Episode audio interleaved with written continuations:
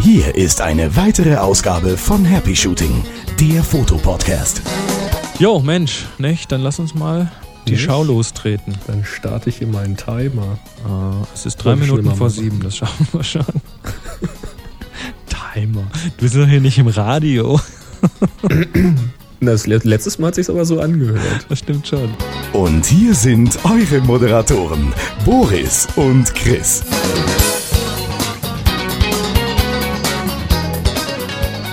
Hallo Boris, hast du schon deinen Timer gestartet? Tolle Idee.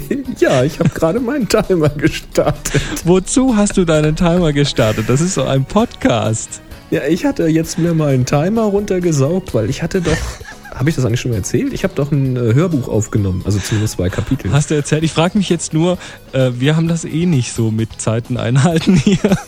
Ja, eben, es wird langsam mal Zeit für die Zeit. Okay, wie lange machen wir denn die heutige Sendung? Sag mal an. Äh, Steht hier nicht auf dem Timer, der hat bei Null angefangen. Ach so, du zählst nicht rückwärts. Ja, okay. Natürlich nicht. Also nicht keine Eieruhr, okay. Nein, ich bin nur neugierig. Ah, Okay, alles klar. Also hier ist es jetzt zwei Minuten vor sieben, Dienstagabend. Also insofern, ähm, ich weiß auch, wann wir angefangen haben. Womit haben wir denn angefangen? Wir fangen immer nur zur vollen Stunde an. Und zwar mit Happy Shooting, eurem Fotopodcast. Ja, und unserem Fotopodcast. Sowieso. Und das Ganze mit Boris und Chris. Ich bin der Chris, du bist Ich der bin Boris. der Boris. Und ja, heute haben wir wieder eine Million interessante Themen. Wo ist denn jetzt, wo ist denn jetzt mein letzter Eintrag hier schon wieder gelandet? Die muss mal gerade das Ende suchen. Ich muss hier gerade mal einen Refresh machen. Ach, da ist es. Okay. Nee, das ist schon wieder. Oh, Google Notebook. Ich sag dir, ich krieg noch so einen Hals von dem Ding. Ist, Moment. Wo hast du denn Move. was reingeschrieben? Ich habe was reingeschrieben und es ist wieder nicht da gelandet, wo ich wollte. Die haben doch den allerwertesten offen. Und das ist natürlich jetzt ganz am Ende gelandet. Oh Gott. Leute, Google Notebook ist ähm, schmerzhaft. Also, schauen wir doch mal kurz von hinten durch. Ähm, es gibt eine neue Aufgabe. Mhm. Es geht um TV-Tipps. TV-Tipps. Dann reden wir kurz über einen Blitzdiffusor. Mhm. Es geht um Diebstahl und um Sicherheit. Uhu, uhu. Die Langfinger. Dann haben wir einen schönen Audiokommentar zum Thema äh, Bilder und Datenschutz. Das, das ist spannend. Sehr spannend sogar. Von einem Profi sogar. Ja, dann reden wir mal über Kamera, Fernauslöser. Mhm. Und über Filter für Filterhalterungen. Auch ein interessantes Thema. Mhm. Dann haben wir kurz nochmal das Thema RAW. Mal schauen, wie kurz wir das heute hinbekommen. Dann geht es um Sensorfilm und da ähm, Das scheint ist ja ein es. Monster-Eintrag hier. Bitte? Das ist ein Monster-Eintrag. Das. Monster-Eintrag, den lesen wir aber auch nicht komplett vor. Ähm, Ah, das ist gut. Aber es gibt interessante Neuigkeiten zum Thema Sensorfilm, früher mal Discofilm. Ähm, speziell bei manchen Kameras scheint es da ein paar Probleme zu geben. Also wer sich, Oh, oh. ja, wer, wen das Thema interessiert, auf jeden Fall dranbleiben. Tja, und wer glaubt, dass seine Kamera zu schnell ist, der hat das noch nicht gesehen. Es geht um superschnelle Kameras. Das ist schon nicht mehr normal. Ähm, dann ein interessantes neues Gerät zum Thema Geologging. Jawohl, dann geht's noch mal kurz um die Gesichtserkennung, aber ganz wichtig, es geht um ein Feedback. Aber wo war jetzt dein Thema eigentlich? Mein Thema steht, hätte ganz oben stehen sollen, ist aber ganz unten gelandet, weil dieses scheiß Google Notebook mich wieder verarscht hat. Ähm, Dann sehe ich es gerade nicht. Dann erzähl mal. Ich will einfach mal kurz einen kleinen Hinweis loswerden. Ähm, für alle, die hier zuhören und sich über das Thema Podcasting Gedanken machen, die wissen wollen, was in der deutschen Podcast-Szene abgeht, die vielleicht ein bisschen was lernen wollen. Es gibt einen neuen Podcast und da bin ich zufällig auch dran beteiligt und auch zu hören. ja, ja, und der heißt Podhalde 23. Potthalde wie Schrotthalde. So wie, ja, also POD halde23.de, podhalde23.de. Ah, Hört mal rein, Mhm. vielleicht äh, gefällt es euch ja. Dort gibt's auch ab jetzt immer ganz neue äh, Neuigkeiten über das Thema in Blogform. Also wer da per RSS sich einklinken möchte und rausfinden möchte, was denn so in der deutschsprachigen Podcast-Szene los ist und passiert, ähm, das wird jetzt die Nummer 1 Adresse für alle diese Geschichten. Porthalde23.de und äh, das ist ein Projekt, was ich zusammen mache mit rat mal. du weißt es ja schon. Mit Marco, Hoppe. Sven, Sascha, Hoppe. Ja, genau. Marco, Sascha, Sven, Hoppe. Ach, Sascha, Sven?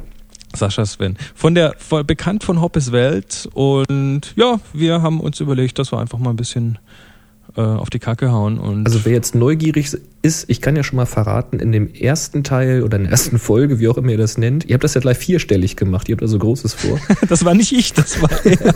ja, natürlich. Die Nase. Äh, da geht's jedenfalls um Körperrasuren. ähm, auch, ja. das hat dir besonders gut gefallen, nicht wahr? Na, selbstverständlich. Du bist doch auch so ein Drei-Tage-Bart-Stoppelträger. Ich weiß nicht, ob man da mit drei Tagen hinkommt. Da, bei dir dauert es ein bisschen länger, bis es merkst. Das ist okay. Ja, ich bin ja nicht Dafür- so ein Yeti. Dafür, Moment, dafür wächst es bei dir hinten am Kopf länger, also. Ja, das stimmt. Na gut. Dafür lässt es oben nach. Also das verteilt sich alles. Das ist wie mit diesen, wie mit Leuten, was? Es gibt ja Menschen, die haben ja das ein Bein kürzer. Kennst das du, ne? ist normal. Aber die, ja, aber die Natur gleicht das aus, dafür ist das andere länger. Das ist also alles ganz normal. geh, geh jetzt mal, lass uns mal das erste Thema anreißen. Richtig. Es gibt einen Nachtrag zum Thema Postkarten. Wir hatten ja ein bisschen getestet. Ich habe ja mal gesagt, schickt mir doch mal eure selbst gedruckten Postkarten, also die ihr selbst mit einem, ich kann das jetzt aussprechen, die ihr selbst mit einem speziellen Drucker gemacht habt, wie mit diesen Shelbys oder so etwas, oder die ihr über einen Dienst habt drucken lassen. Und da hatte ich dann auch einige von euch bekommen. Wir haben die mal ein bisschen verglichen, unter anderem vom Eberhard. Und der schreibt hier, weil da hatte ich gesagt, ähm, mein, Vater hätte mal früher gesagt, als ich klein war, dem Jungen braucht man nur eine Tellerseite von unten zeigen und dann freut er sich einen ganzen Monat. Ich erinnere mich. Ja, genau. Und da schreibt er, schreibt er hier glatt zurück. Moin Boris, moin Chris. Wenn ich das gewusst hätte, da schickt man Schafe, wenn's ein Teller von unten auch getan hätte. So ist das Leben. Aber etwas möchte ich noch ergänzen. Die Postkarte habe ich nicht selber ausgedruckt, sondern sie stammt von Moo. M-O-O.com. Das sind die mit den Karten. Richtig, mit diesen Minikarten hatten wir ja auch schon drüber gesprochen und bei ensonic.de, wenn ihr da mal nach Mu oder nach äh, Visitenkarten oder Minicards sucht oder Mu-Cards, dann findet ihr da auch Bilder, wie sowas aussieht. Sehr, sehr praktisch. Ja, das sagt euch was. Gelle? Genau. Ich hatte mir vor, äh, ich hatte mir seinerzeit diese tollen Mu-Cards schicken lassen und schaute drauf von, darauf hin von Zeit zu Zeit mal auf deren Webseite. Und siehe da, es gibt jetzt Mu-Postcards zu einem relativ günstigen Preis und in einer, wie ich finde, super Qualität. Die Prozedur läuft im Prinzip genauso wie bei MooCards. Bilder raussuchen, zippen, anzeigen lassen, kroppen, Layout festlegen, das war's. Nach neun Tagen waren die Karten da. Ich denke, das wäre doch mal ein Tipp wert. Haben wir hiermit getan. So, schreibt er weiter, und jetzt gehe ich einen Teller von unten fotografieren, denn Ostern ist ja auch nicht mehr ganz so lange hin. ja, ich bin gespannt, Eberhard. Also ich, ich sage jetzt mal, Eberhard, wenn du mir was schicken willst, da reicht aber ein Teller von unten nicht. Und wir haben natürlich einen Link zu mu, moo.com, mu.com. Schreiben wir rein, genau. Es gibt da jetzt auch so ein Affiliate-Programm, da muss ich mal gucken, wie das läuft. Ah, kann man da ein bisschen was verdienen? Können wir da endlich Genau. mal ein bisschen Geld mit unserem Podcast verdienen? Vielleicht machen wir dann mal einen Link auf die Homepage und wenn ihr darüber was bestellt, dann kriegen wir ein paar Prozente. Schauen wir mal. Ja, man muss ja wissen, wo man bleibt. Der, der Shop. Ansonsten der könnt ja, ihr einfach mal in den Happy Shooting Shop schauen. Ja. happyshooting.spreadshirt.net, glaube ich. Ja. Einfach auf happyshooting.de, da ist ein Link. Und da findet ihr T-Shirt und Schlüsselbänder und Cappies, Jacken auch. Alles Mögliche. Schaut mal rein. Und wo wir gerade von Shop reden, ähm, kurze Erwähnung. Wie gesagt, ihr bekommt diese Sendung umsonst, nee, für, für, für gratis, also dürft ihr Genau. euch jetzt nicht beschweren. Die Workshops sind natürlich auch noch aktuell. Mhm. Ähm, die füllen sich, die, die, die im eher Frühling, Sommer, die sind etwas stärker befüllt, schon die Tübinger Nordheim. Ja, normal. Ähm, wird aber, wird aber auch klasse. Und ist halt ein bisschen Mitte März. Ich glaube, das ist nicht, also da haben wir schon einige jetzt drin, aber noch nicht ganz so viel, wie wir eigentlich wollen. er könnte voller werden, ja. Wird noch ein bisschen voller werden, aber Nordheim ist ja auch eine schöne Stadt. Nordheim ist auch eine schöne Stadt. Eben. Willst du gleich was zu Nordheim hören? Können wir auch nachher machen. Verteilen wir es Machen wir nachher. verteilen wir es ein bisschen gleichmäßiger. Genau. Also schaut schon mal nach. Nordheim übrigens mit T in der Mitte, also hat nichts mit dem Norden zu tun. Nordheim. Sondern mit dem Norton. Keine Ahnung. Wie auch immer, Norton hat auch ein Gesicht und auch Martin hat ein Gesicht. Und wer schon oh. immer mal Probleme hatte mit diesen Selbstauslösern, da gibt's einen Tipp. Weil du kennst das Problem, ne? Du willst eine Gruppe fotografieren oder sei es nur deine Freundin mit dir zusammen. Jetzt stellst du die Kamera aufwendig auf und richtest das alles aus tippst auf den Selbstauslöser und jetzt hast du in der Regel so 10 Sekunden Zeit, ins Bild zu gehen, dich zu posen und so weiter. Du rennst wie ein Blöder vor die Kamera. ja. Sieht meistens ein bisschen hektisch aus, wenn man da noch nicht so die Übung hat. Da gibt es jetzt eine Lösung und zwar auch wieder mit Gesichtserkennung. Ja, mehr Zeit für den Selbstauslöser ist ein Golem-News-Eintrag. Link findet ihr in den Show Notes. Da geht es wohl darum, dass die Kamera dann erst anfängt auszulösen oder den, den Counter zu starten, wenn ein neues Gesicht im Bild zu sehen ist. Also sprich, man sagt der Kamera, hier guck mal, analysier mal, wer jetzt gerade im Bild ist. Und erst wenn noch ein Gesicht mehr im Bild ist, dann fängt er an. Ist das geil. die sind echt klasse, die Leute. Ja, dann hat man die Zeit. Die lassen sich was einfallen. Dann hat man Zeit. Ist ja lustig. Genau. Ja, das Thema Gesichtserkennung ist ja eh überall in den Kameras immer aktueller. Wir hatten es ja schon von äh, Kameras, die nur noch auslösen, wenn man lächelt und Oh, das äh, finde ich schlimm, ja. Und Kameras, die automatisch, die, was sinnvoll ist, die, die automatisch die Gesichter erkennen und auf die auch scharf stellen, weil das will man in der ja. Regel. Ähm, das ist nett. Dann gibt's ja mittlerweile in äh, Photoshop Elements ist ja Gesichtserkennung eingebaut. Das heißt, wenn du deine Bilder taggen willst, dann mhm, kannst, kannst du diese Gesichtserkennung drüber laufen lassen und dann präsentiert er dir aus allen Bildern schön rausgeschnitten, vergrößert die Gesichter und dann kannst du sagen, aha, das ist Micha, das ist äh, Franziska, das ist so und so ähm, und kannst sie damit einfacher taggen, die Bilder. Ja, ja und der lernt es dann und wenn du dann neue Fotos reinballerst, dann weiß er automatisch, wer drauf ist und taggt die. Äh, ja, wenn es denn klappt, aber... Wenn es denn klappt, natürlich. Also ist, ist erstaunlich, äh, was da in letzter Zeit abgeht und da können wir wahrscheinlich noch mehr erwarten. Mit, aber mit Sicherheit. Apropos erwarten, es gibt noch einen Link. Ähm, und zwar gibt es eine neue Hardware, die erwartet GPS-Daten. Und zwar ist das ein Geologger. Das ist quasi so ein, so ein GPS-Empfänger mit einem SD-Kartenslot. Und der Witz mit diesem Geologging ist ja jetzt bisher immer der gewesen, dass man irgendwoher die GPS-Daten hat, von irgendeiner GPS-Maus oder einem Pocket-PC und dann die Fotos hat und dann geht man an den PC zu Hause und dann muss man mit einer Software diese beiden Daten irgendwie zusammenbringen.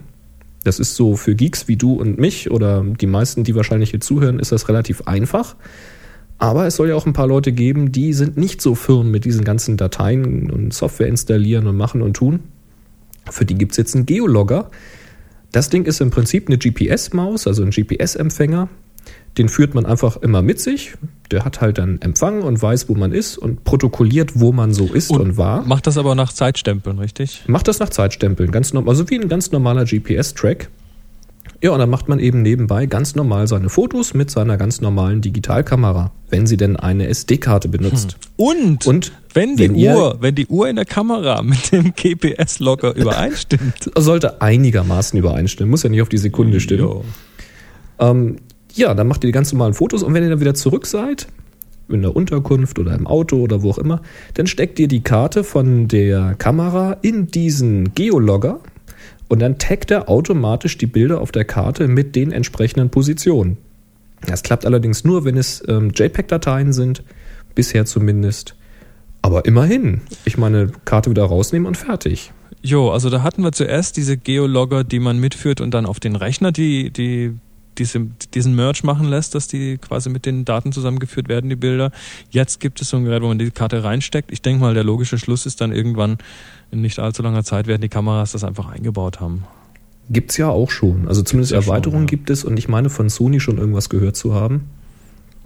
Naja, Tja. schauen wir mal, wie das da so weitergeht. Also der Logger kostet irgendwie 130 Dollar, ist natürlich auch ein Preis. Naja, schaut's euch mal an. So, und nu, wenn wir schon bei Kameras und neuen Dingen sind, ja. ähm, wie schnell ist deine Kamera? Naja, ich meine, wir wissen es ja, wir hatten ja auf dem Workshop mal so einen Hörtest gemacht. Klick, Drei Bilder klick, die Sekunde. Ja, genau. Da wenn hatten wir eine, so eine, eine, MK2 hatten wir, oder war es eine 3? Nee, eine 2, ne? Acht Bilder? Das waren die acht Bilder, das war äh, eine, eine 1D und dann die, die die noch neuere, dickere, die ich äh, in den USA gehört habe, die hatte, oder nee, auch hier schon auf dem Happy Shooting Workshop, nee, auf dem Tips from the Top Floor Workshop, war irgendwie mit 10 Bildern pro Sekunde. Also die klingt Richtig. dann schon eher nach Nähmaschine. Jetzt kommt die Firma Casio daher mit Mhm. der neuen Exilim Pro EXF1. Ähm, und das hat, das hat uns beide so weggehauen, dass wir da unbedingt mal kurz drüber reden müssen. Ja.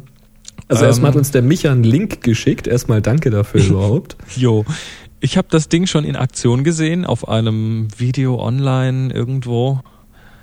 Und sollen wir sagen, wie viele Bilder die pro Sekunde hinkriegt? Ist ja ganz harmlos. Das fängt ja mit 60 Fotos in der Sekunde an. Genau, 60 Frames per Second und zwar in voller Auflösung, muss man dazu sagen. Ja. Also wir, wir reden hier von äh, 6 Megapixel Kamera und die macht 60 Bilder pro Sekunde. Das heißt, da hat man dann plötzlich, ähm, ja, also die Art und Weise, wie es funktioniert, ich habe das ja jetzt in dem Video gesehen, ist Das, um- das Ganze macht aber nur eine Sekunde lang. Ne? Richtig, das reicht, aber wenn du so, wenn du willst, sagen wir mal, du willst genau den Moment treffen, den Ja. einen super wichtigen Moment, Hast dann du 21 und hast 60 Fotos auf der Karte. hast du 60 Fotos und dann gehst du hinterher mit dem, mit dem Cursor quasi auf der Kamera, auf dem Display durch dieses kurze 1 Sekunden Filmchen durch Ja. und, und markierst die Bilder, die du aus dem Filmchen behalten willst, den Rest kannst du wieder wegschmeißen. Natürlich. Das dauert natürlich dann etwas länger als eine Sekunde. Ja, und das ist ja schon mal ähm, beeindruckend. Das ist schon mal gar nicht schlecht, ja. Jetzt ist das Ding aber in der Lage, bei reduzierter Auflösung 1200 Bilder Ach in so, der Sekunde zu schießen. Wie viel? 1200 Bilder pro Sekunde. Das ist High-Speed-Fotografie. Mein lieber Scholli. Ich sehe hier nur gerade auf der Seite, du kannst auch ein, ähm, eine Pre-Record-Funktion aktivieren. Richtig, wo dann ständig immer aufgenommen wird. Du hast dann immer irgendwie eine Sekunde quasi im Puffer der Genau, Kamera. ein Puffer, so ein Ringpuffer. Das genau. macht die, während du den, während du den Auslöser halb runterdrückst. Genau. Und wenn du dann sagst, oh, jetzt ist es aber schon passiert, klick, dann sind die, ist die letzte Sekunde quasi Ist komplett aufgenommen. geil. So, und das machen die noch als, äh, das nennen die Ultra-Hochgeschwindigkeitsmodus und die reden da wirklich von Fotos pro Sekunde wegen der vollen Auflösung. Und das, was du gesagt hast, die 1200, das wird dann als Highspeed-Filmaufnahme bezeichnet. Ja, wobei, das ist dann in dem Ding, glaube ich, fließend. Ich meine, Film, was ist Film? Film ist ja auch nur schnelle Fotos 24. hintereinander. Ja. Also, nee. Wow. Aber, also da, Also bis, hier steht bis 1200, also du kannst einstellen 300, 600 oder 1200 Frames per Second. mhm. Steht da irgendwo auch mit welcher Auflösung? Ähm, das versuche ich gerade noch rauszukriegen. Ist auf jeden Fall ist deutlich niedriger. Wir reden hier von einer deutlich niedrigeren Auflösung. Die nimmt also dann übrigens auch noch im, im fernsehtauglichen HD-Format auf. Auch das ist was Neues. Ähm, nicht, dass das, nicht, dass das irgendwie was Besonderes wäre für eine digitale Hier, ich Fotokamera. hab's. Ich Da, hab's. also ich lass mich, lass mich noch kurz das HD fertig erzählen. Ach, ich piepe. Du Ich piepst. krieg einen Fax. ist mir egal. Lass mich mal kurz sagen. Also die, die, die, werben, die werben auch damit, dass sie 1920 auf 1080 Pixel Fotos machen. Das ist die Auflösung, die das, das Full HD 1080 Format kann. Ähm, ist natürlich für eine digitale Fotokamera nichts Besonderes, weil die dann doch mit äh, 6, 8, 10, 12 Megapixeln deutlich darüber liegen zum Teil. Ähm, aber immerhin der Formfaktor, dieses 16 auf 9 Verhältnis und so weiter, das ist schon auch interessant, dass das immer mehr bei den Kameras Einzug hält. Jetzt hast du noch die Auflösung für die 1200 Bilder pro Sekunde. Richtig. Und zwar ähm, bei 300 Bildern pro, pro Sekunde ist man bei 512 mal 384 Pixeln. Aha. Das ist also irgendwo so im Bereich von DVD oder so ganz grob. Grob, ja. Ganz grob, ja, etwas weniger, glaube ich. Ne? Dann haben wir 600 Frames pro Sekunde, da geht es dann schon runter auf 432 Ah, mal okay. 192.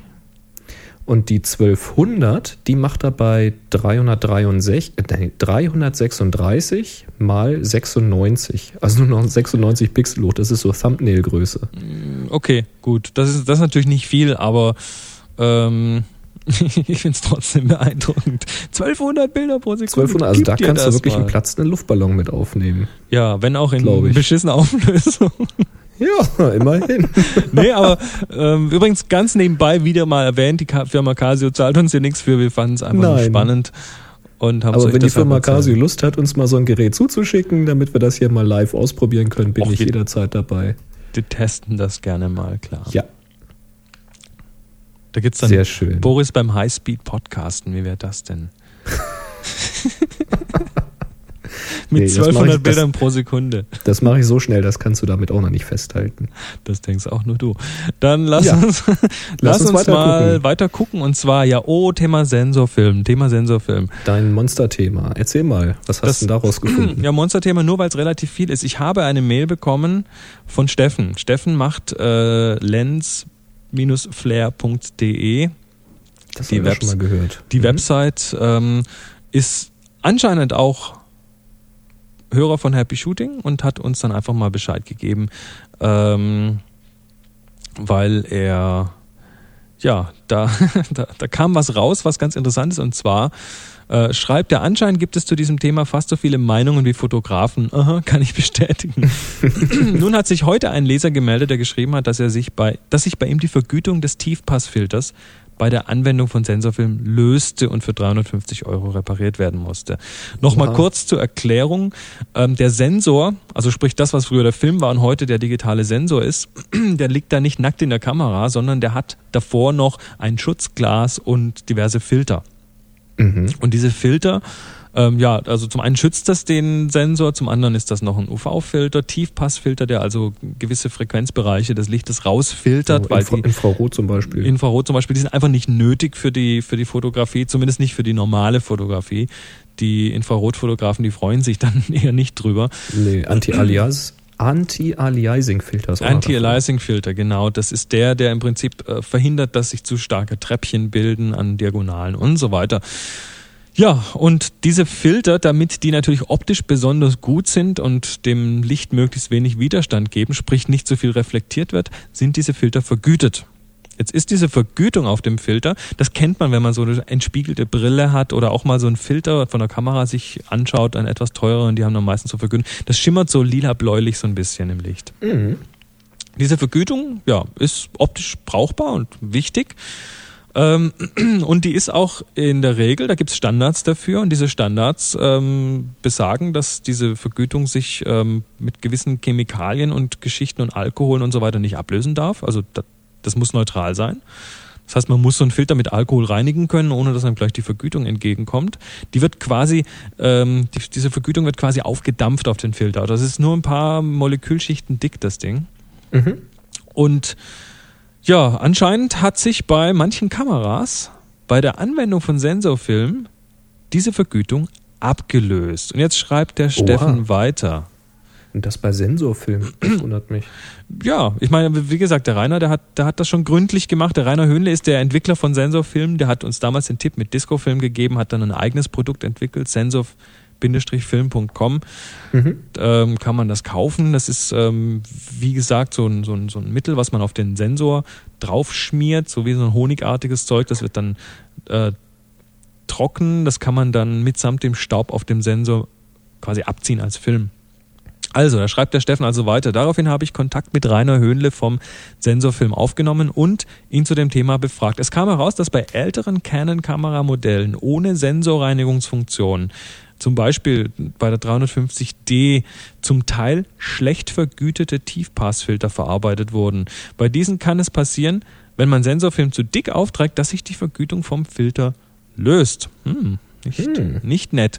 Rainer schreibt weiterhin, Canon hat den Fehler auch schon erkannt, aber im Moment repariert es nur Canon USA kostenlos. Wir sind in Verhandlung, dass auch jeder andere Canon-Niederlassung kostenlos repariert. Die finale Entscheidung von Canon Japan steht aber noch aus.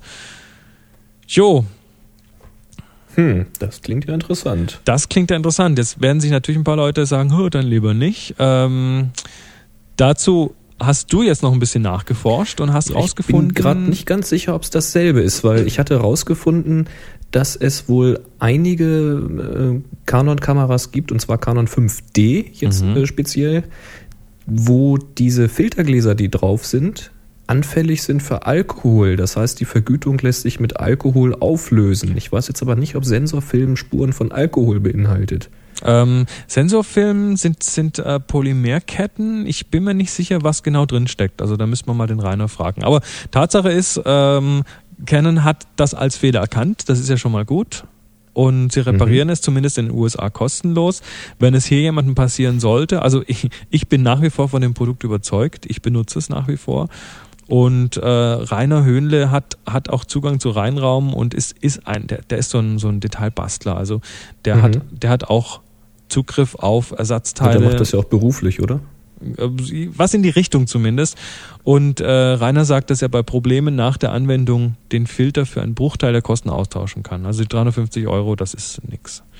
Okay. Das, aber wie gesagt, ja, was, ich, was ich gefunden hatte, war im äh, dforum.net so ein Canon-Forum und da hat der User Nightshot in einem Thread geschrieben, dass es sich eben bei dieser Alkoholanfälligkeit um die Seriennummernblöcke 043 020 und 043 030 handeln solle. Also ich finde es also ich find's spannend, weil ähm, letztendlich äh, scheint es wirklich ein Qualitätsproblem bei Canon zu sein. Wenn jemand da mehr weiß, welche Modelle betroffen sind, welche Seriennummern, Blöcke und so weiter, würden wir uns natürlich ganz herzlich darüber freuen, wenn ihr uns Absolut. das schicken könntet an info at happyshooting.de. Da sind wir wahrscheinlich auch auf die, ja, das, das, da müssen wir dann Crowdsourcing betreiben, weil das, äh, das kann die Masse wahrscheinlich besser rausfinden. Jo. Also forscht mal ein bisschen. Das ist ein interessantes Thema. Ich finde ich find diese Sensorreinigungsmethode nach wie vor völlig klasse, weil es funktioniert also für mich funktioniert's und ich habe auch schon so viele Kameras jetzt gesehen, ähm, die da einfach nach der Reinigung so viel besser aussahen. Also ich bin sofort bereit, das mit einer 5D auszuprobieren. Dazu müsste mir nur jemand einfach mal kurz eine Canon 5D schenken.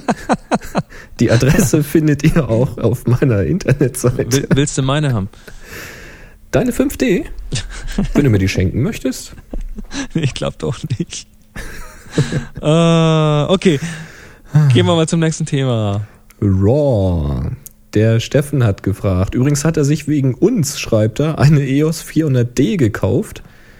Ja, er schreibt, wir sind schuld. Warum sind wir schuld?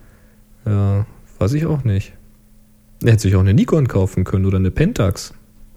Oder er hat sich eine Canon gekauft. Wir haben nie gesagt, kauft euch eine Canon EOS 400D. Nö. Das tun wir nicht. Wir sagen immer, kauft euch eine gute Kamera, die zu euch passt. Richtig. Ganz wichtig. Und wir reden so viel über Canon, weil wir selbst eine haben, aber Zufall. Er schreibt, da ich mich momentan mit den Möglichkeiten der 400D vertraut mache und auch immer wieder das Thema RAW auftaucht, hätte ich den Themenvorschlag nochmal etwas genauer auf die Unterschiede, Vor- und Nachteile und die Verarbeitung von RAW-Formaten konkret in den von euch verwendeten Programmen einzugehen. Das muss keine zehnteilige Reihe, Reihe wie bei Stativ werden, aber etwas ausführlicher wäre schon klasse. Kann natürlich sein, dass ihr das in einer Folge schon mal gemacht habt, bis zu der ich noch nicht vorgedrungen bin. Wie? Du also bist nicht up to date? Was soll das denn? Gruß Steffen. Ähm, Steffen, wir haben schon gesprochen über RAW und wir haben, also das war auch schon, glaube ich, recht ausführlich, was wir mal gemacht haben. Und wir haben auch schon über unseren Workflow gesprochen, also wie wir mit welcher Software umgehen. Such einfach mal nach Workflow oder nach RAW. Die Suchfunktion auf happyshooting.de happy ist ganz, ganz, ganz gut. Richtig. Wir wollten auch immer so einen Index haben und es stand auch kurz davor, dass das Ding fertig wird und es hatten sich viele fleißige Helfer gemeldet, die erfassen wollten, aber just als diese Meldung rauskam von den fleißigen Helfern, ist der Boris mit Y, der das Ganze programmiert hat, irgendwie offline gegangen. Ich weiß nicht, was der gerade so für Probleme hat da auf Malle. wahrscheinlich wahrscheinlich äh, hängt er jetzt einfach noch so ein bisschen am Ballermann ab und das weiß ich nicht. äh, nee, keine nicht. Ahnung. Aber er, er, hat uns mal erzählt, wie da die Verdrahtung ist. Und das ist so abenteuerlich, dass ich mich eigentlich nicht mal trauen würde, die auch nur mit dem nackten Finger anzufassen. Also du, du meinst jetzt die elektrische Verdrahtung die oder meinst, du, meinst du die Internetverdrahtung? So. Ja, nee, er hat auch mal Internetverdrahtung in, der, in dem Straßenzug, hat er erzählt, hat er mal irgendwie neu angeklemmt für das Haus, wo er da wohnt. Und sagt, er hätte damit schon eigentlich die stabilste Leitung, weil das sonst alles nur ja, so mal kurz die Adern verzwirbeln und mit, mit dem Taser isolieren, passt schon. okay. Und er hat das dann mal gelötet und hatte dann endlich ein bisschen Durchsatz. Na Also gut, also Boris mit Y, falls du uns da draußen hörst, wir ähm, freuen uns, wenn wir mal wieder was von dir hören. Wäre super, wenn wir das mal zum Fliegen kriegen, den Index. Ja, oder wie auch immer, zumindest wenn wir mal rausfinden, ob es dich überhaupt noch gibt. Ja, das Hauptsache es geht dir gut. Mensch. Eben, das ist schon mal das Wichtigste. Aber wie, wie gesagt, ähm, manchmal, ich hatte das auch schon so ein, zwei Mal bei Bekannten. Ich hatte, kürzlich ist ein Freund wieder aufgetaucht, der war zwei Jahre weg vom Fenster. Ups. Nee, der war, der war, der hat, der hat irgendwas studiert und war einfach mit anderen Sachen beschäftigt und der für Internet war für den überhaupt kein Thema. Davor war das so ein richtiges Internet-Tier und Mhm. ähm, als ich dem dann erzählt habe von Twitter und Web 2.0 und Facebook und was weiß ich allem, da, da war nur so, hä? Was? Wie? also zwei Jahre offline Völlig und du, weg. du bist völlig raus aus dem Ding. Ja, das kann ich mir vorstellen. So schnell ist die Entwicklung. Ja, zum, zum Raw könnten wir noch abschließend sagen, ähm, wenn du da was wissen willst, dann guck doch mal bei so einem Workshop vorbei, Mhm. weil das ist ja auch ein bisschen das Problem. Wir können hier zwar sehr viel erzählen und theoretisch erläutern, aber das haben wir jetzt gemerkt auf den letzten Workshops. Wenn wir das Thema direkt ansprechen und zeigen über einen Beamer und eben über diese vier Tage, die der Workshop ja geht, da ein bisschen Routine reinkriegen und ihr selbst auch mal damit arbeiten könnt, mit diesem ganzen, ähm, ja, mit der Software, mit den Funktionen, mit den Einstellungen, dann kriegt man so ein bisschen Gespür dafür, was tatsächlich geht, was nicht geht, wo die Vor- und wo die Nachteile liegen und so weiter. Und da sind schon sehr, sehr viele Augen ganz groß geworden und große Aha-Effekte sind gekommen. Einige haben gesagt, nie wieder JPEG hinterher und so. Also das habe ich schon gemerkt, dass viele das da zum ersten Mal wirklich ausprobiert haben und doch ziemlich überzeugt waren davon. Also ich kann nur empfehlen, meldet euch mal an für einen Workshop. Wie gesagt, in Nordheim sind noch Plätze frei. Im März und im Oktober sowieso noch. Guckt einfach mal rein, weil wir gehen eben auch auf das Thema Verwalten der Bilder ein, auf das Thema Bearbeiten der Bilder im Gesamten am Hand, also ich mache das äh, am, Beispiel von Lightroom, geht aber genauso mit Aperture oder mit anderen RAW-Konvertern, also das ist egal da, welches Tool man da nimmt. Und ähm, Chris wird das nochmal zeigen mit Photoshop. Da werden wir eine kleine Session haben. Und das war auch immer eigentlich ja, nach Fragen von euch. Das heißt, wir haben da keinen Plan, wo Chris sich hinsetzt, sagt, wir machen jetzt genau die, Was die Retusche. Was meinst du, wir haben keinen Plan? Hallo? Ja, keinen keinen festen Ablaufplan, wo du jetzt sagst, ja, pass mal auf, jetzt zeige ich dir mal, wie man helle Augen machen kann bei einem Porträt. Ja.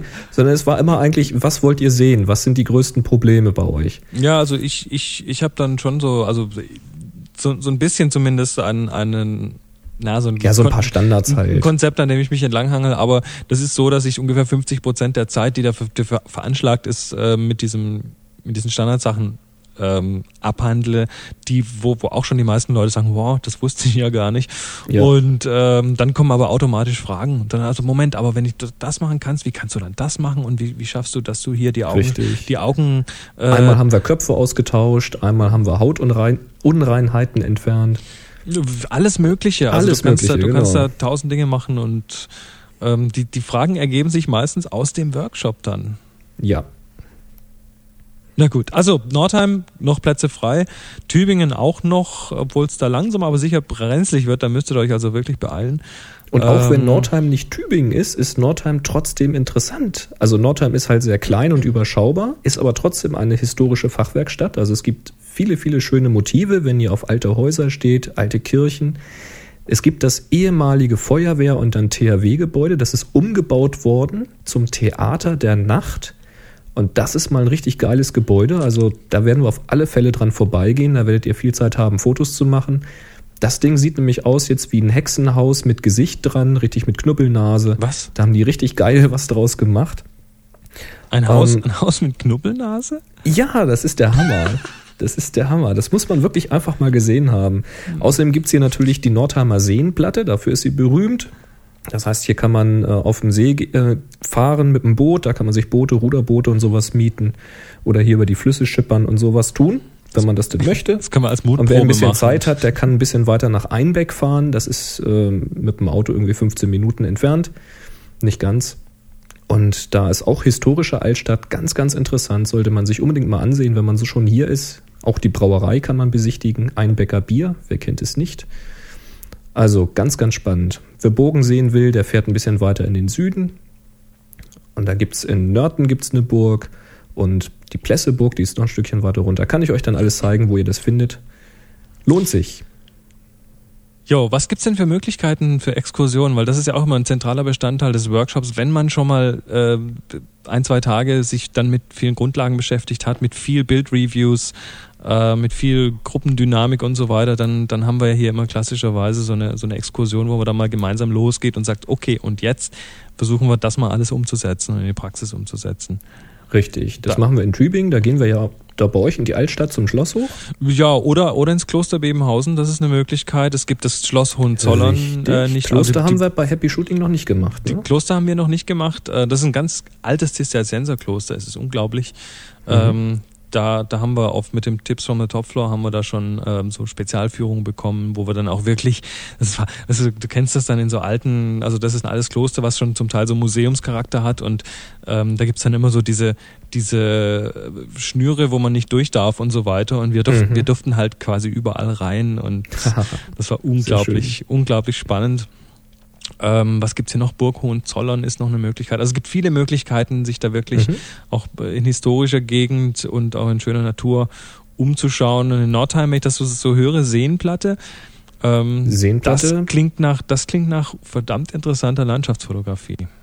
Also Landschaft kannst du hier prima machen, natürlich gerade Sonnenuntergänge. Ich meine, guck mal rein auf ensonic.de, da ist im Fotoblog gerade links oben schöner Sonnenuntergang. Wer hat Angst vor Farbe? Ähm, das ist hier ganz in der Nähe entstanden. Ja, wir werden, also ich, ich, muss noch eine Tour aussuchen. Ich, noch, ich weiß noch nicht genau, wo wir langlaufen werden. Also wir werden auf alle Fälle natürlich in die Stadt gehen, weil da gibt es ganz, ganz viele sehr schmale Gassen. Das mhm. ist also, finde ich, fotografisch sehr interessant, eben durch diese alten Fachwerkhäuser da durchzulaufen. Dann bin ich am gucken, wir haben hier einen Vita-Turm, den muss ich mir nochmal anschauen, wie fotogen der ist. Den habe ich nicht mehr so richtig in Erinnerung. Der steht im Wald, das heißt, wir könnten ein Stückchen durch den Wald laufen. Also ist ja hier bei uns ist ja alles ländlich, das heißt, du machst ein paar Schritte und stehst eigentlich im Wald. Das finde ich ganz interessant. Wir haben eine große Freilichtbühne, so eine große Arena, das könnte auch interessant sein. Also ich muss noch mal ein paar Stationen abklappern. Und wenn man ein bisschen weiterfahren wollte, könnte man zum Beispiel ähm, nach Nörten-Hardenberg. Da ist das Gut von Hardenberg mit der Burg, mit der Hardenberg-Burg. Das ist eine Burgruine. Die kann man besichtigen, wenn man eben sich vorher anmeldet und ein bisschen was zahlt. Müssen wir mal gucken. Da müssten wir allerdings irgendwie einen Transfer organisieren, aber da müssen wir mal schauen. Also es wird mit Sicherheit die Altstadt sein. Und äh, ja, ansonsten kann ich halt Tipps geben, wo man auch nochmal privat hingehen kann, wenn man da ein bisschen mehr Zeit investieren will. Super. Klasse, aber da werden wir dann in der nächsten Sendung noch ein bisschen mehr drüber reden. Ganz genau. So, ähm, Filter, Sonnen, und du hast gerade von, du hast es gerade von Sonnenuntergang gehabt. Ja. Und ähm, da ist uns was reingeflattert als äh, Link-Tipp oder als allgemeiner Tipp von Sebi. Mhm. Und zwar ähm, hast du hast du hast du auch so eine Filterhalter? Hast du doch mittlerweile, oder? Habe ich, ja, ja. Ja, ja, ich habe ja auch diesen Coquin Filterhalter oder Coquin Filterhalter für meinen ND Grad Filter, also für den für den abgestuften ähm, ND Filter, mit dem man mhm. quasi so den den Himmel ein bisschen abdunkeln kann, damit es dann äh, zwischen Vordergrund und und Himmel nicht so einen großen Unterschied gibt. Da kriegt man diese schönen durchzeichneten Wolken hin und solche solche Sachen. Mhm. Und ja, ich habe bisher nur, nur zwei schwache Graufilter. Mhm. Ich glaube ein Vierfach und ein Achtfach. Ich bin gerade gar, gar nicht sicher, weil ich habe die noch nicht benutzt. Die habe ich gerade ganz frisch geschenkt gekriegt. Ah, okay. Also da was kannst du halt, da kannst du halt mal die Blende weiter aufmachen, wenn es noch sehr hell draußen ist. Ich mache ja gerade mal den Filter auf. Ich habe hier diesen 121p oder P121S. Das ist ein Softverlauf.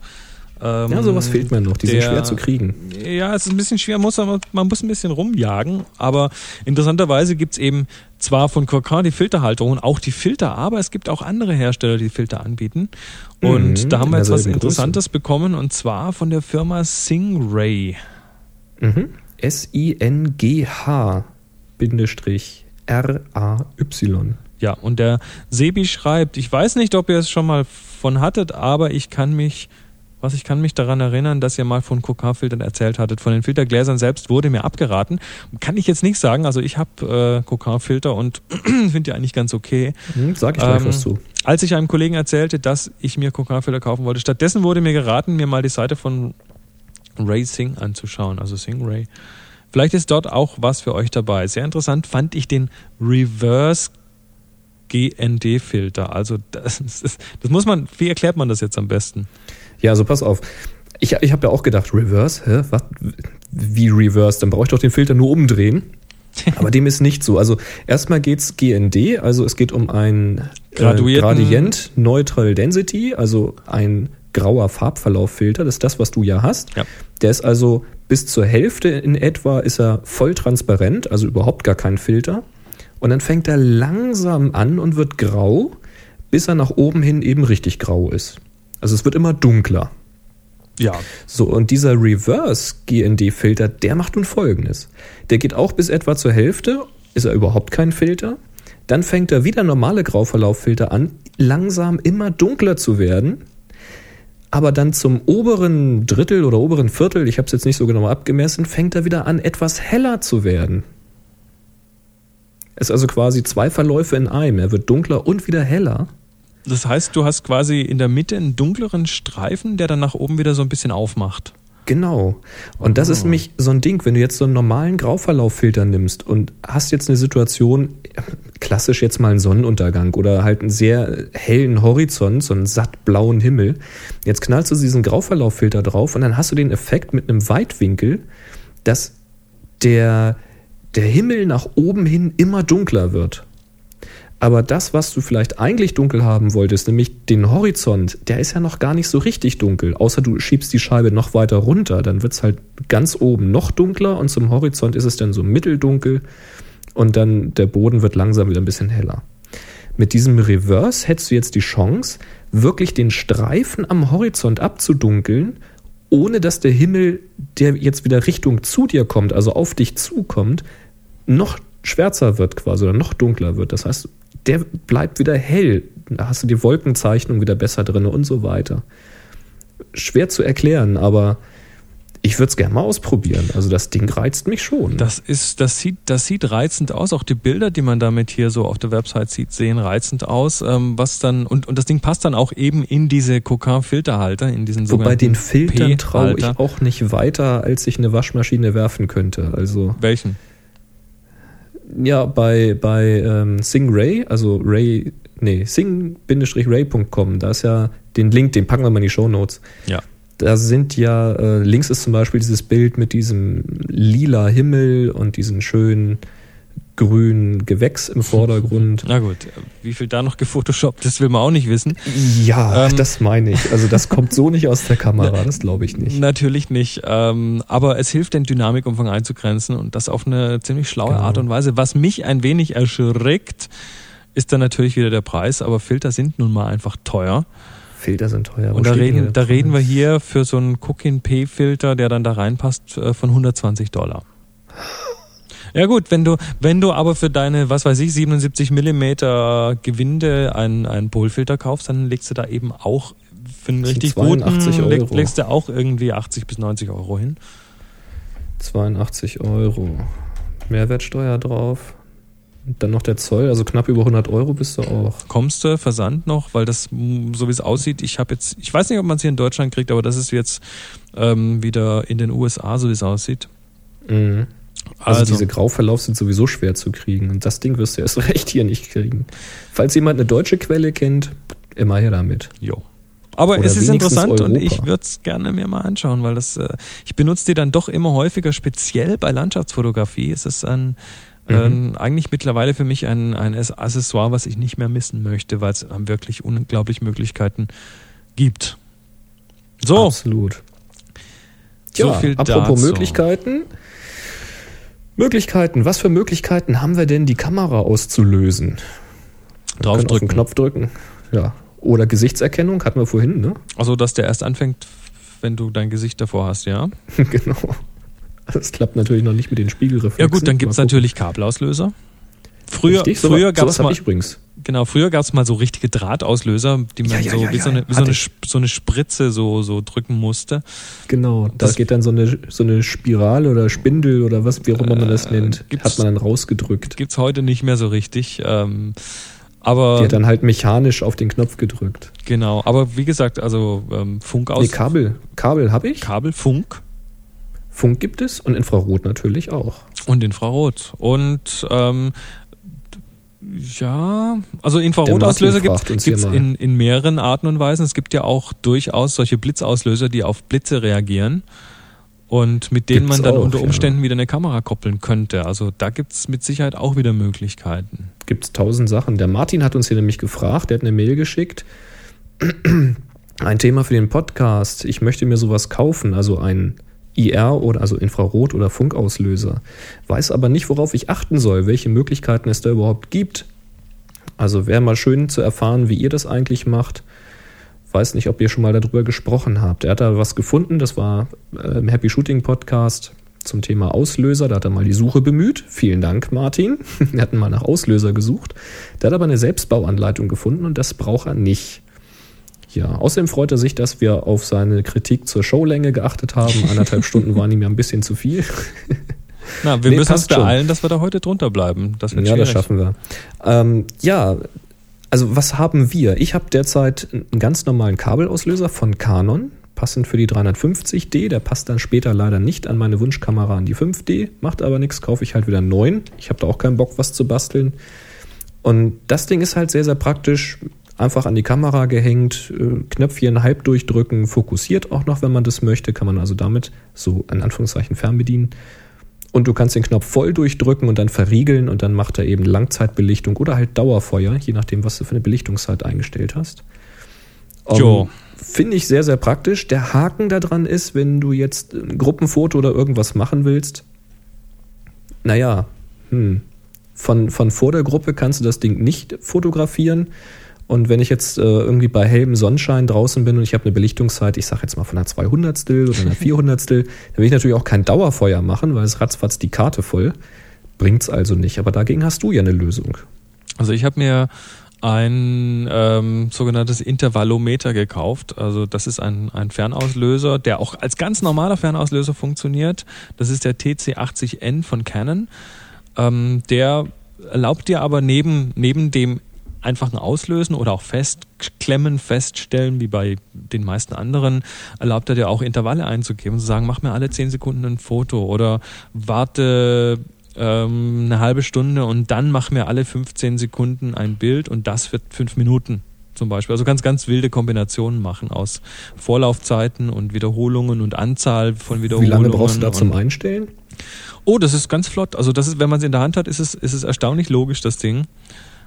Und ja, das funktioniert ganz gut, ist aber auch nicht billig. Also da reden wir von, lass mal kurz schauen, ähm, ja, also 110 Euro ist so das günstigste Angebot, was ich hier gerade so sehe. Oha. Also günstig ist das nicht, aber ähm, das hat sich schon bei ganz vielen Gruppensituationen, wo ich selber auch mit auf dem Bild sein musste, hat sich das schon bezahlt gemacht, weil äh, klassischerweise hier Workshop und machen ein Gruppenbild und ähm, naja, wer macht das Gruppenbild, wie macht man's? Ähm, da stellst du dann das Ding auf, mach alle 10 Sekunden ein Bild oder mach alle 5 Sekunden ein Bild, stellst das, ja, die das Kamera so auf ein Stativ. Zeit. Ja, gute Zeit. Genau, stellst die Kamera auf ein Stativ und dann äh, darf sich die Gruppe mal, ähm, was weiß ich, ein, zwei Minuten vor der Kamera ähm, zusammenfinden und hinterher hast du genug Bilder, dass dann wirklich äh, meistens eben eins davon auch ein gutes Bild ist, ist und spannend, funktioniert, ja. ja. Was ist der größte Intervall, den du einstellen kannst? Äh, ich glaube, ich habe es jetzt nicht hier, aber ich glaube, kannst du so eine Stunde machen oder 99 so? Stunden müsste schon möglich sein. Weil das ist ja auch cool. Du kannst die Kamera auf ein Stativ stellen und dann halt, was weiß ich, eine Baustelle beobachten. Ja. Also die Kamera ist halt dann tot für den Zeitpunkt, wie der gebaut wird, aber du machst dann, was weiß ich, jede Stunde ein Foto und hast hinterher quasi so ein äh, Zeitrafferfilm. Kannst du damit ganz klasse machen. Solche Logisch. Geschichten. Kannst du, praktisch. Genau das, genau das kannst du damit machen. Wenn du sagst, ich möchte jetzt einfach meine Kamera mal eine Woche lang auf äh, hin, hinters Fenster auf den Dachboden stellen und nebenan ja eine Baustelle beobachten oder irgendwas. Mhm. Ähm, und das kann man Nett. natürlich hinterher wieder mit entsprechenden Tools in einen richtigen Film oder verwandeln. Eine, eine Pflanze, wie sie über den Tag sich eben Richtung Sonne richtet, so im eigenen Wohnzimmer und sowas. Und wenn du das also gut also das machst, dann kriegst du auf YouTube eine Million Hits. Mit Sicherheit. Ha. Und dann ist man so stolz. nee, aber was es noch gibt, das ist ja alles jetzt noch drahtgebunden. Es geht auch ohne Draht und zwar mit Infrarot. Mhm. Das können die meisten Kameras, die haben den Infrarotempfänger schon drin und als Zubehör gibt es halt so einen entsprechenden Auslöser. Den Haken an der Geschichte finde ich bloß, Erstens, wenn es richtig knalle Sonne draußen ist, dann kann das durchaus mal passieren, dass das irgendwie nicht so richtig funktioniert. Mhm. Zumindest wenn man nicht nah genug dran ist.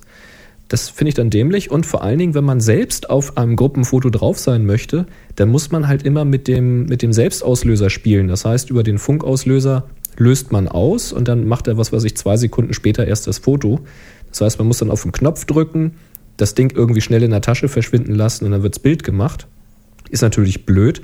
Ähm, da finde ich einen Funkauslöser dann besser, weil mit Funk gibt es das Ganze auch. Das ist dann aber wirklich irgendwie Zubehörhandel.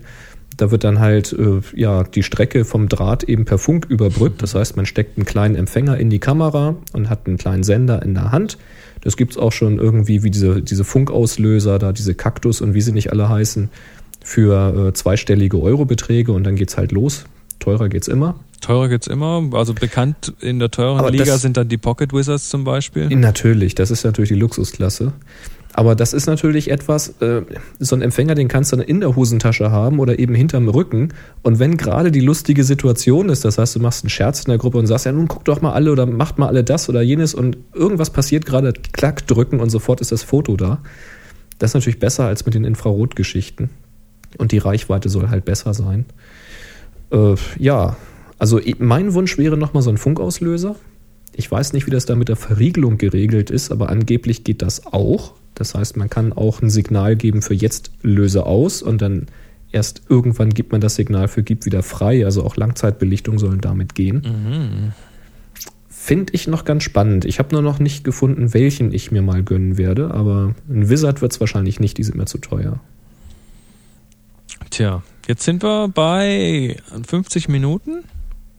Richtig. Der Martin, da liegen wir der, ganz gut in der Zeit. Der Martin, ähm, den Martin müssen wir leider enttäuschen. Es wird noch ein bisschen länger dauern, weil jetzt haben wir einen Audiokommentar von Jochen. Ganz spannend. Der ist IT-Sicherheitsspezialist, kennt sich also aus und hören wir mal, was er zu sagen hat. Hallo Boris und Chris. Nachdem ich mit Boris einige E-Mails ausgetauscht habe, will ich euch und den Zuhörern heute etwas über Digitalfotografie und Datenschutz erzählen. Zuerst mal zu mir. Mein Name ist Jochen Heinkel, ich bin IT-Sicherheits- und Datenschutzspezialist eines großen deutschen Automobilherstellers hier im Süden und bin dort in der Entwicklungsabteilung für genau dieses Thema zuständig. Neben dem Beruf habe ich auch noch ein Hobby, nämlich die Digitalfotografie und habe dort den Schwerpunkt Porträt und Hochzeiten. Und über die Kombination dieser beiden Dinge bin ich auch auf dieses Thema gekommen und will hier im Happy Shooting Podcast euch davon was erzählen. Auf den ersten Blick hat eigentlich beides nichts miteinander zu tun. Aber Bilder verraten nun mal mehr, als man auf den ersten Blick sieht. In Communities wie Flickr werden inzwischen sehr viele persönliche Bilder hineingestellt. Und man erfährt sehr viel über die Fotografen, zum Beispiel die Hobbys, über Urlaubsziele, Familienmitglieder, Wohnungseinrichtungen, Autos und so weiter. Diese Informationen können für Datensammler sehr interessant sein, um weitere Informationen zu einer bestimmten Person zu bekommen, zum Beispiel bei, bei Headhuntern, oder auch gezielt Werbung dieser Person zuzuschicken, wenn zum Beispiel auch die E-Mail-Adresse veröffentlicht ist. Aber auch fotografierte Personen haben ein Recht auf Datenschutz. Es dürfen keine Informationen, zum Beispiel über die Models, ohne deren Einwilligung veröffentlicht werden. Ein Beispiel hierfür ist vielleicht das StudiVZ. Das ist ein Portal für Studierende und dort können persönliche Informationen, aber auch Bilder von Partys und so weiter, Veranstaltungen veröffentlicht werden. Und, das ist das Besondere, die veröffentlichten Personen getaggt werden. Das heißt, mit Personen in StudiVZ verknüpft werden, ohne dass diese ihre Zustimmung geben müssen. Inzwischen suchen auch gerne Personalchefs in dieser Datenbank, um zum Beispiel Näheres über ihre Bewerber zu erfahren. Da macht es sich natürlich nicht so gut, wenn man viele Bilder von Saufgelage sieht.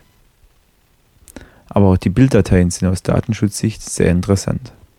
Die verraten nämlich mehr als den rein optischen Eindruck.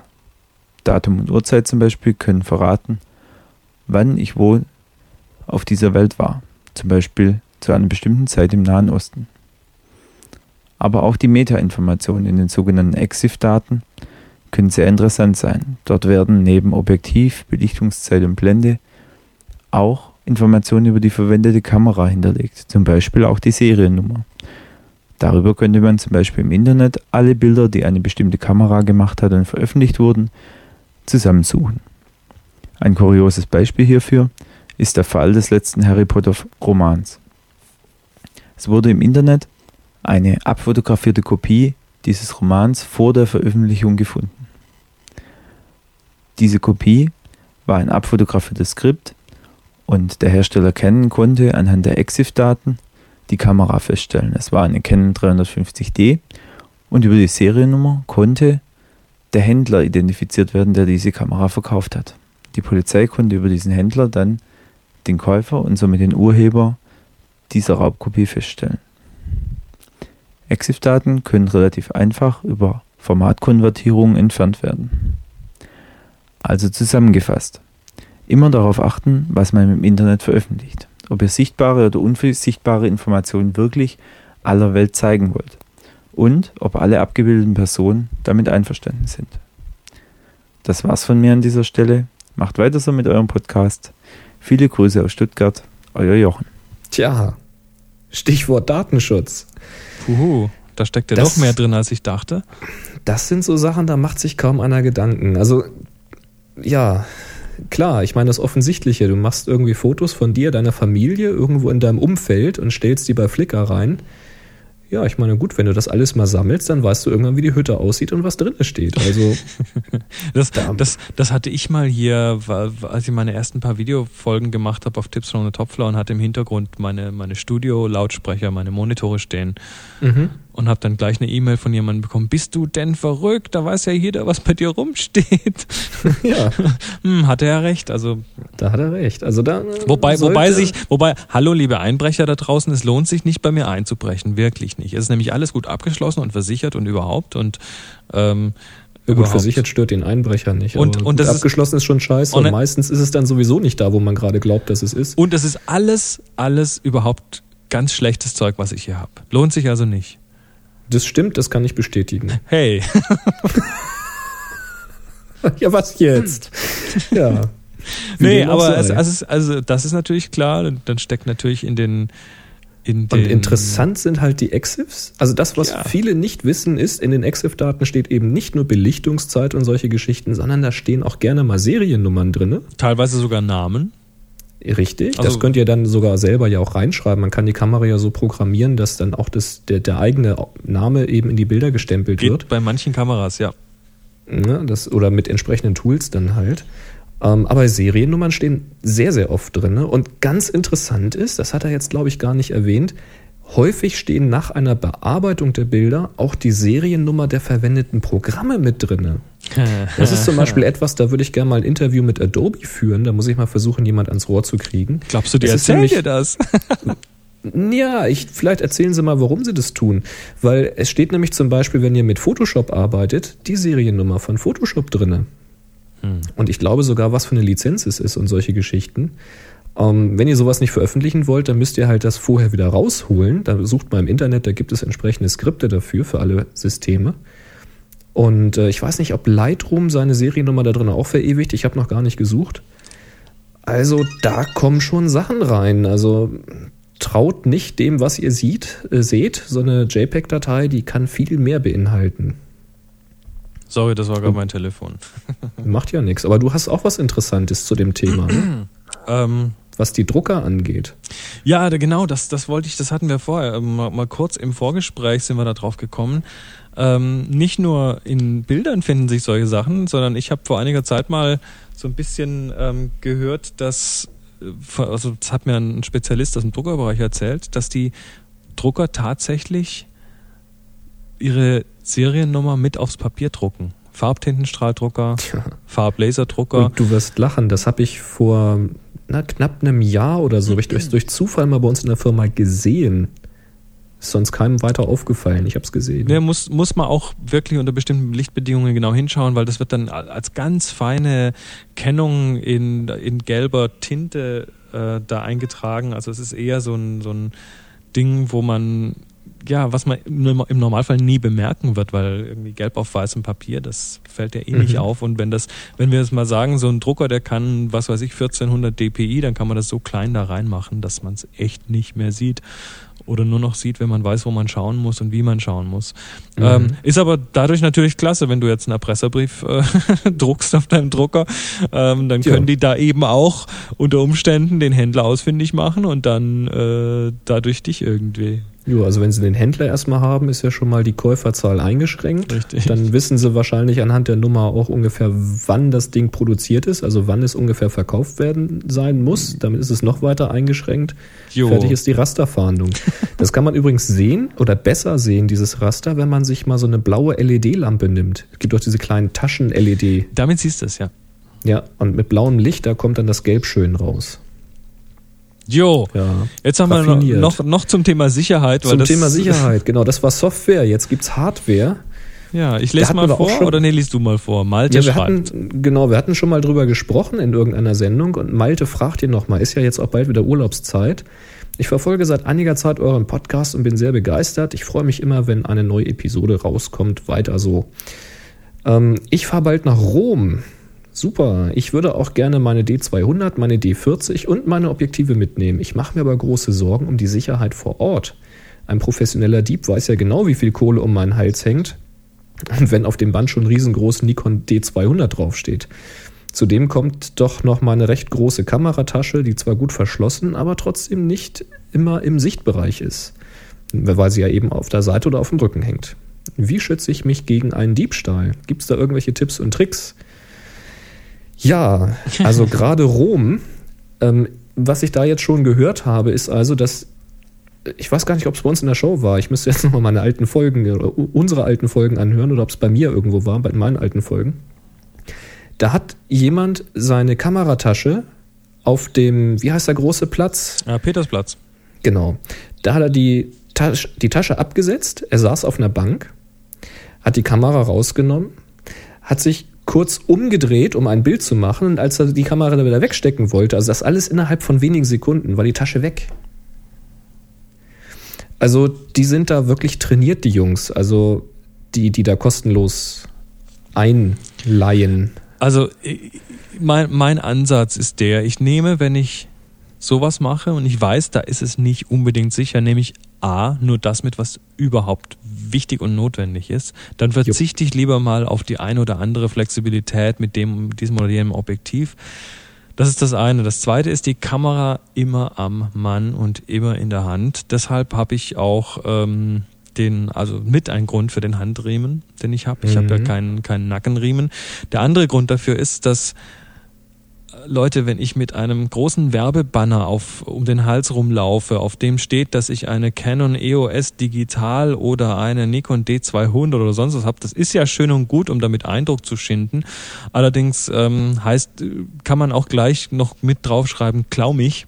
Ja, Ähm, hier das, bin ich. Das nächste ist unauffällig bleiben. Also wenn ich, wenn ich zum Beispiel sehe, wie teilweise Fotografen mit großen, weißen oder grauen Canon-Objektiven, die auch gleich nach Profi schreien, rumlaufen. Ähm, ich habe mir dann eben auch ganz bewusst das ältere, nicht das 70 bis 200, sondern das ältere 80 bis 200 geholt, was ähm, tja, von der Größe ähnlich ist, aber schwarz ist und gar nicht mal so toll aussieht. Das ist immer dieser, dieser, diese Geschichte zwischen, ähm, will ich, wenn, will ich jemanden beeindrucken? Ähm, oder will ich unauffällig bleiben? Für mich ist unauffällig bleiben wichtiger. Ich will nicht mit meinem Equipment beeindrucken, sondern ich will mit den Bildern beeindrucken, die ich mache. Ja. Und letztendlich, wenn es, wenn es euch wirklich äh, in so einer Situation, wenn ihr wirklich wisst, da ist es gefährlich und da muss man aufpassen, ja, dann würde ich einfach nicht so viel Zeug mitnehmen und das dann aber auch immer schön an der Kamera, am besten vorm Bauch irgendwo bei sich Ja. haben. Dann Das sind so die ganz klassischen Tipps, wie man sie überall auch in Wieso und sonstigen Sendungen immer wieder hört. Ja. Rucksack ist schön und gut, aber der wird auch mal unauffällig aufgeschlitzt. Immer irgendwie vorm Bauch tragen, am besten gar nicht sichtbar, wenn es geht. Und wenn es halt eine Kamera ist, die halt groß ist, dann, was Chris gerade sagt, entweder so ein, so ein äh, nicht so ein Nackenstrappen nehmen, sondern halt so ein. Handgriff, dann merkt man nämlich auch selber, wenn man so aus der Hand legen will. Das heißt, man macht das dann auch nicht unbewusst. Und ganz, ganz wichtig, wenn ihr irgendwelche Umhängegriffe oder sowas habt, es gibt ja, oder Umhängeschlingen, es gibt ja diese Umhängeteile mit Schnellverschluss, dass man den auch schnell abkriegen kann. Den kriegt man Sehr auch schon praktisch. Ab, ja. Der Dieb schafft das aber auch. Also lasst da die Finger von. Wenn irgendwas an der Kamera fest, dann wirklich richtig fest. Ja, und einen Rucksack kann man durchaus auch mal äh, vorne anziehen. Den muss man nicht auf dem Rücken unbedingt haben. Mhm. So. Gut. Und Ja, versichern, Verhalt, versichern, das ist natürlich noch das nächste. Hallo? Ja. Wenn, ihr, wenn ihr schon mit dem teuren Zeug in Urlaub fahrt, dann macht doch bitte vorher irgendwie eine Versicherung klar. Das ist, glaube ich, das Allerwichtigste. Da gibt's übrigens eine Versicherung. Wir hatten da ja mal was angeboten. Da haben sich bisher wohl auch ein paar angemeldet. Ich habe das hier gesehen, weil wir kriegen da ein bisschen Provision, aber das, äh, Das lohnt aber kaum. das lohnt eigentlich den Brief nicht dafür zu schreiben. Äh, Das ist nur, falls es euch interessiert. Also ob ihr jetzt dann, wenn ihr es macht da, dann sagt, dass ihr von Happy Shooting kommt. Haben wir den Link eigentlich noch auf der Homepage? Ich weiß es gar nicht. der, ist, der ist irgendwo in der Folge, aber der ist, glaube ich, nicht mehr direkt auf der Homepage. Aber den können wir da mal wieder reintun. Ihr könnt ja mal nach Versicherung suchen. Äh, Das ist die Versicherung P und P. Pergande und Pöte GmbH. Und die haben eine recht günstige Versicherung, so was Reisen angeht. Und sehr, sehr übersichtliche Konditionen. Ich habe selbst keine Erfahrung mit denen, weil mir ist auch noch nichts abhanden gekommen und ich bin bisher auch noch nicht da versichert. Äh, Das könnte sich aber bald ändern. Ähm, lest es euch gut durch. Wir wollen euch da nichts aufzwingen. Wenn ihr eine andere wisst oder bessere Konditionen habt, dann schreibt uns ruhig mal, wo ihr versichert seid. Interessiert uns ja auch. Vor allen Dingen, was sowas kostet. Ähm, kann aber sehr, sehr sinnvoll sein, weil wenn so eine D200 mit Equipment weg ist, dann ist das schon ein Unterschied, ob man dann irgendwie, weiß nicht, 50 oder 150 oder wie viel Euro auch immer dazu gibt. Oder ob man alles neu kaufen muss. Ja. So, Ja, dann fragt Jetzt ganz Matthias. schnell zur Lightsphere von Matthias. Lies mal. Mal, mal, mal, mal ganz langsam. Matthias, wo bin ich denn? Hier. Matthias schreibt, heute habe ich auch eine ganz spezielle Frage. Und zwar habe ich in Flickr einen Link auf einen Flash-Diffusor gefunden, den Lightsphere 2 Inverted Dome Diffusion System. Ist das ein geiler Name? Ja, das ist äh, von Gary Fong. Gary Fong ähm, hat dieses Ding entwickelt. Äh, schreibt er, also es handelt sich um einen Blitzdiffusor, den man quasi oben auf den Blitz drauf tut und dann da reinblitzt und der verteilt dann angeblich das Licht ganz toll.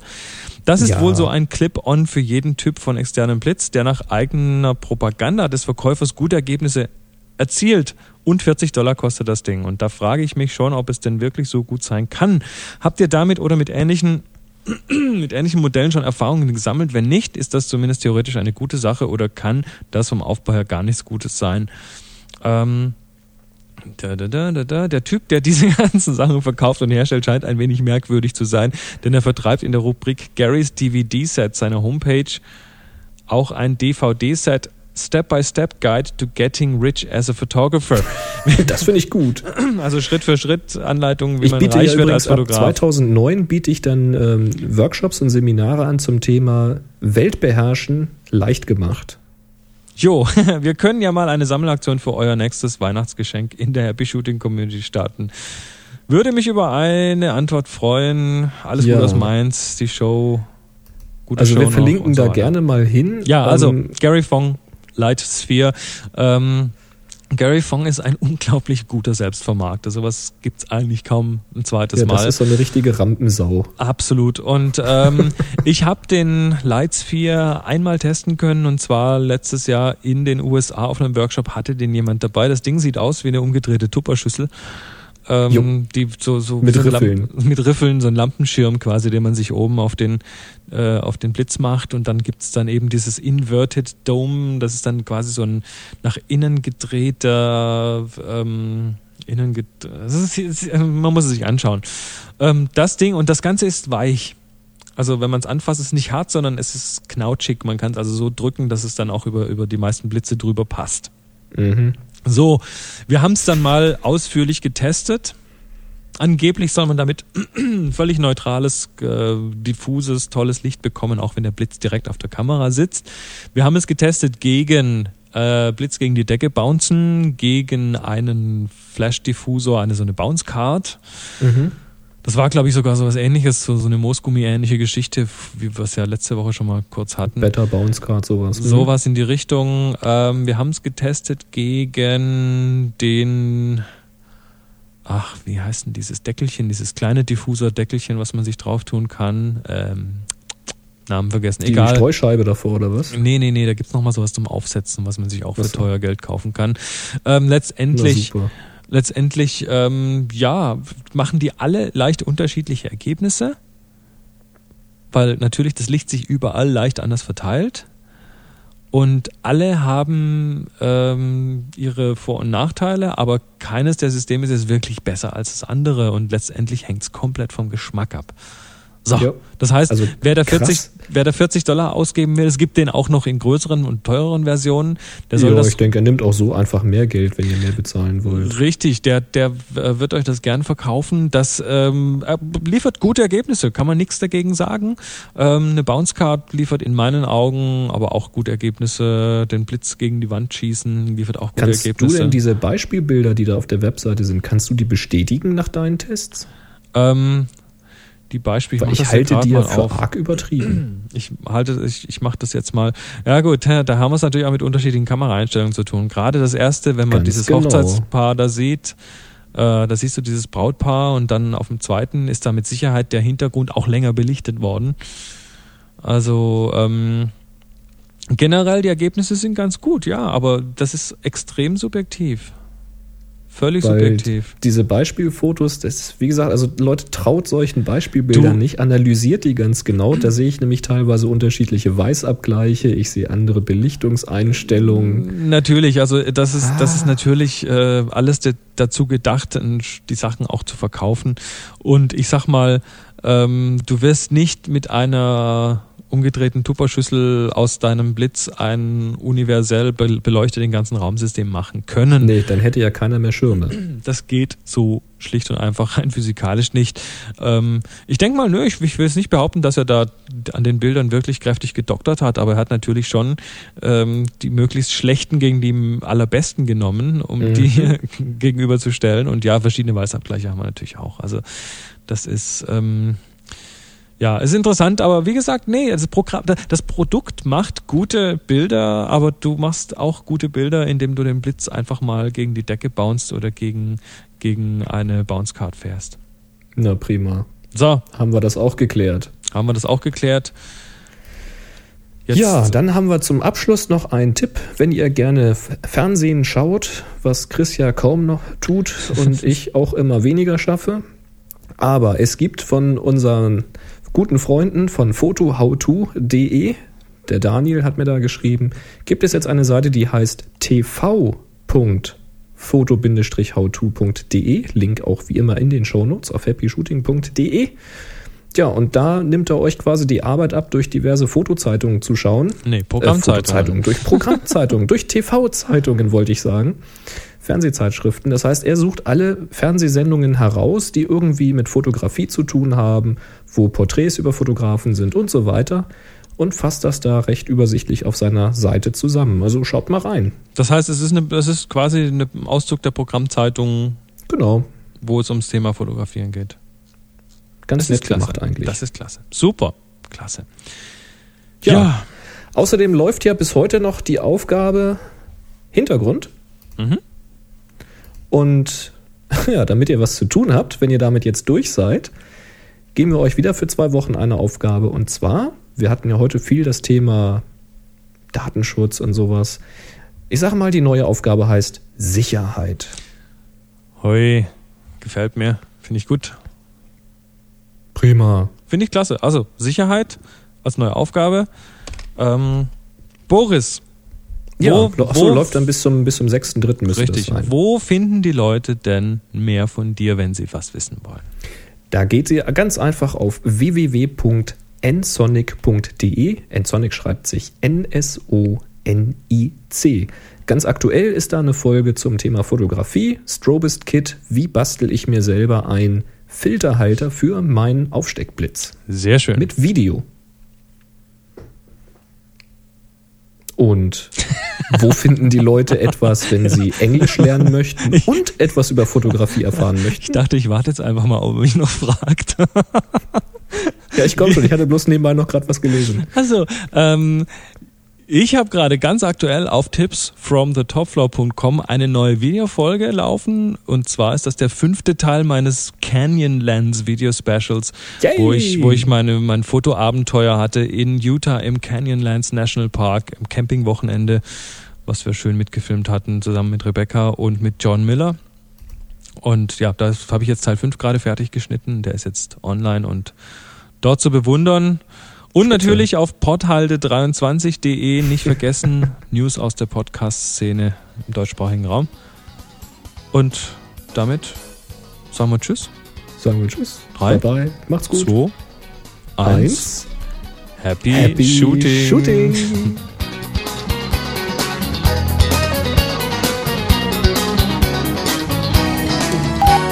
Ja, was sagt mein Timer? 70 Minuten, 12 Sekunden. So ungefähr sagt das meine auch, wenn auch nicht auf die Sekunde genau. äh.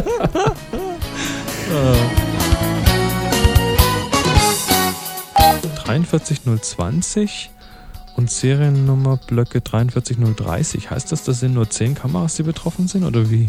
Nee, das sind die Seriennummer ist länger. Ach so, okay. Ah, Die- das ist nur vorne der wohl damit Anfang. an. Okay. Genau. Was hat das mit TV zu tun? Wie mit TV. Das sind Fernsehsendungen. Ach, Fotoauto, richtige Fernsehsendungen. Wo laufen Ja, die? ja. Wo laufen die? Ja, im Fernsehen. Ich hab ja, ich schaue ja nicht. Aber nicht von Foto How To, sondern der guckt nur in die Fernsehzeitung und guckt, was mit Fotografie zu tun hat. Ach so, yes. Das, ist eine das ist eine Programmzeitung. Okay, alles klar. And Sonic, der Podcast. Fotos, Strobis DIY Filterhalter. Hm? Genau. Video.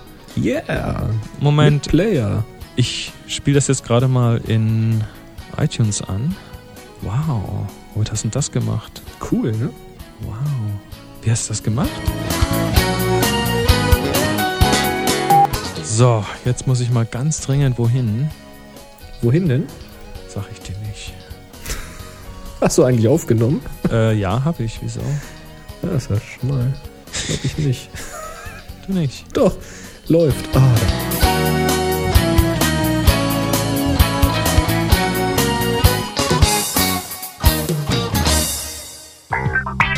Sie hörten eine weitere Produktion von nsonic www.nsonic.de